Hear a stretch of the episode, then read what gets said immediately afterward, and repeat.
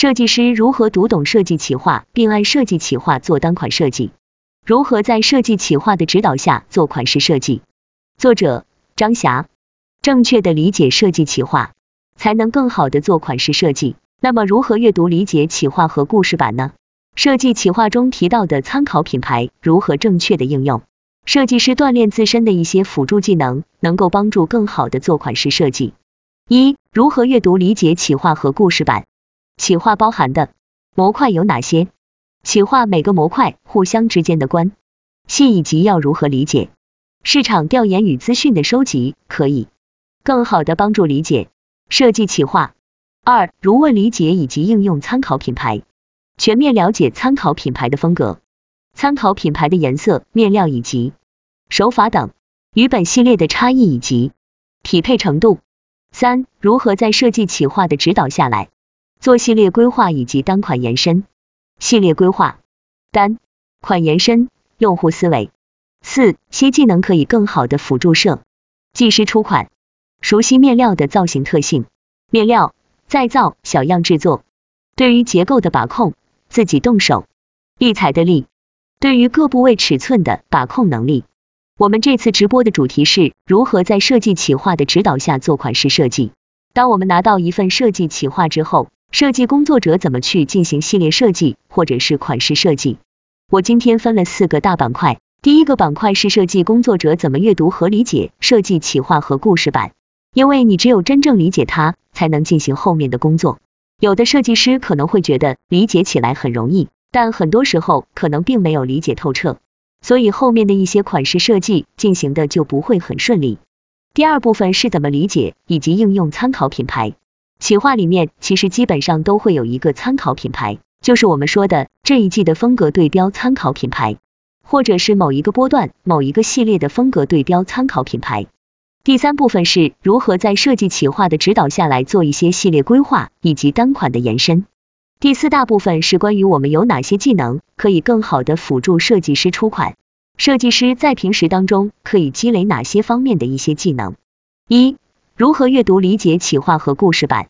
我们先开始第一部分，我们怎么阅读理解企划和故事版？首先，我们企划的模块有哪些？一部分是企划包含的模块。包括每个模块相互之间的关系，以及怎么理解这些模块。再一个就是我们自身也通过设计师本身和市场调研资讯的收集，可以更好理解设计企划。那么我们的企划包含的模块有哪些呢？我通常会将之分成情绪版和主题规划。主题规划大家应该都会比较熟悉，包括了这一季的色彩、廓形、心智品类、波段企划、灵感版和设计手法。还有面料组合以及一些周边产品规划，像配件类的，还有一些小配饰。可能大家相对陌生的就是情绪版。我们来说一下情绪版，它代表我们这个品牌在这一季想要传达给消费者的情绪。虽然每个品牌的风格相对来说每一季都会比较统一，但是其实每一季根据主题的规划，具体表达形式都会有变化，因为品牌会想让消费者感受到当下的一种情绪。所以每一季其实都会有一些细微的差别。情绪版其实就是我们这一季想要让消费者感受到的情绪是什么。比如说二零二零年，基本上大多数品牌都会偏随性一点、舒适一点的走治愈的情绪。当然，同样的治愈情绪下面，不同的品牌也会有不同风格的呈现，它会有不同的偏向。像通勤类的品牌，情绪版可能会比较偏向于一些环保类的或者是柔和类的色彩。给人一种治愈的效果，潮牌可能会倾向一些欢乐的、刺激性的一些元素，来给大家一个治愈效果。这就是我们的情绪版。情绪版跟主题之间互相都有关系，情绪版和设计主题都会决定你的元素运用和波段企划等一系列的工作。我们先看一下这个案例，这是我之前做过的一个企划的实际案例。当时我们做的一个情绪版，定位的是轻松设计主题，灵感来源于当时的一个艺术家。卢奇欧，他也是刀痕画的创始人。先大体和大家讲解一下刀痕画，因为刀痕画在他那个时代是一种很新的艺术形式，它打破了二维绘画跟三维雕塑之间的界限，把颜料厚涂在画布上进行切割。当时我们定的情绪版是轻松，但因为刀痕画本身是一个相对锋利、有力量的艺术形式，其实相对不太容易能够做得出轻松的感受。所以最终我们实现出来，它的整个表现是偏力量型的，而不是轻松的。而这也关系到每个板块之间的相互关系。如果我们定的主题跟我们定的情绪互相之间不能够很好串联，其实设计实现出来都会有所偏差。每个波段我们其实都会有一些元素的运用，像色彩廓形，还有心智品类。色彩廓形大家其实都相对比较好理解。我们这一季的色彩倾向于哪一个度？我们这一季的廓形倾向于哪一些廓形？我是倾向于谨慎类的，还是倾向于宽松型的，还是倾向于 X 型的和双腰型的？我来说一下什么是企划里面的心智品类。我们之前做企划时，因为当时是秋季，所以彩色套装作为秋天一个很重要的品类，它可以丰富搭配层次，也可以适应不同温度下的实用性，所以我们当时定位的心智品类是彩色套装。其实心智品类的界定，我们可以顺应着市场走向，也可以顺应着潮流走向，或者我们也可以逆着市场走向、潮流走向，这取决于我们要用什么样的策略。因为这属于设计跟商品结合的范畴，需要设计师跟商品一起去定心智品类。如果我们顺着潮流走，今年流行灰度色系的，那么我们也可以做灰度色系，但是我们也可以逆着潮流走。不管是以什么样的方式，都是要做出我们有竞争化的产品，要找出我们自己的品牌跟其他品牌站在一个市场层面上的差异化打法。比如我们的竞品，他们都在推什么东西？他们到了秋天都在推驼色的风衣，还是在推西装？我们可以顺着它走，也推驼色的风衣，但是我们也可以逆着它走，去推彩色套装，这都属于是我们的心智品类。再一个就是除了这些情绪版、主题、元素、波段这些模块，我们在波段情况时，可以更加详细地区分出波段。除了每个波段一些代表的 look、设计手法和面料组合，我们可以详细的定出产品适合的场合。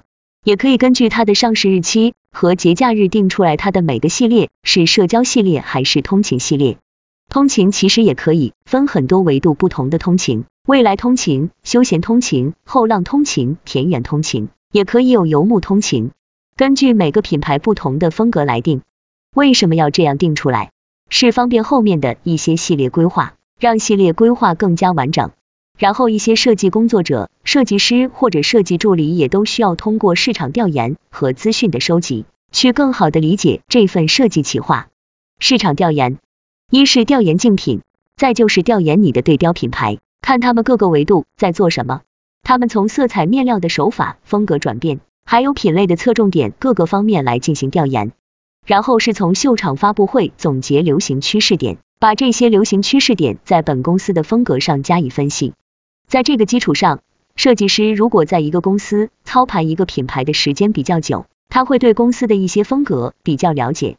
但是如果你是刚入职一个新品牌的话，你首先应该去快速了解品牌往届的一些款式风格，以及它现在是不是在做转型。